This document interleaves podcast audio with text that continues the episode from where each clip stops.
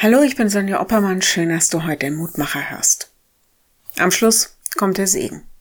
Manchen Menschen ist der Schlusssegen deshalb so wichtig, weil, so wie einer meiner Konfis vor vielen Jahren mal sagte, ja, weil dann der Gottesdienst endlich vorbei ist. Beim Kanzelsegen könnte das ähnlich verstanden werden.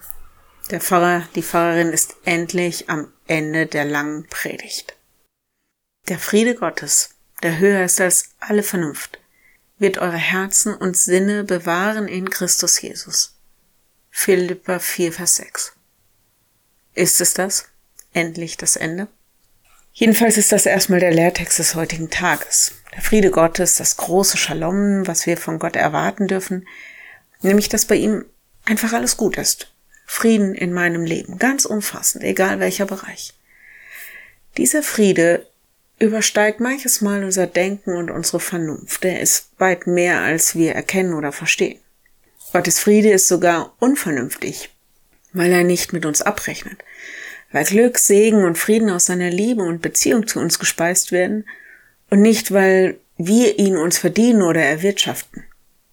Manchmal empfinden wir Frieden, wo andere denken, kann doch gar nicht sein, dass er oder sie so ruhig ist.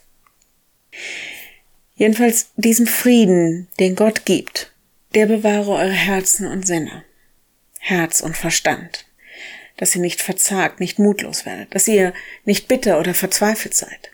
Erhalte euch in seiner Liebe und Gnade fest, in all dem, was euch in Christus zugesagt ist. Also, der Friede Gottes, der höher ist als alle Vernunft, wird eure Herzen und Sinne bewahren in Christus Jesus. Wenn du magst, dann bete doch noch mit mir. Lieber Herr, Frieden wünschen wir uns und Segen, dass einfach alles gut ist. Glück und Zufriedenheit. Dass wir das bei dir entdecken.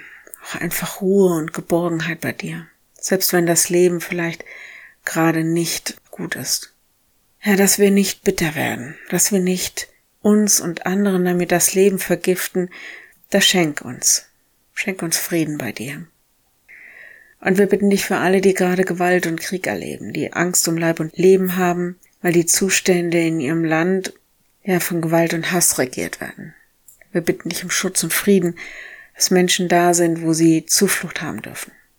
Und sei da besonders bei unseren Geschwistern weltweit, die verfolgt und angefochten sind, dass sie deine Gegenwart und deinen Frieden, deinen Schutz erfahren. Gib ihnen Glauben und Hoffnung, Zuversicht und Kraft.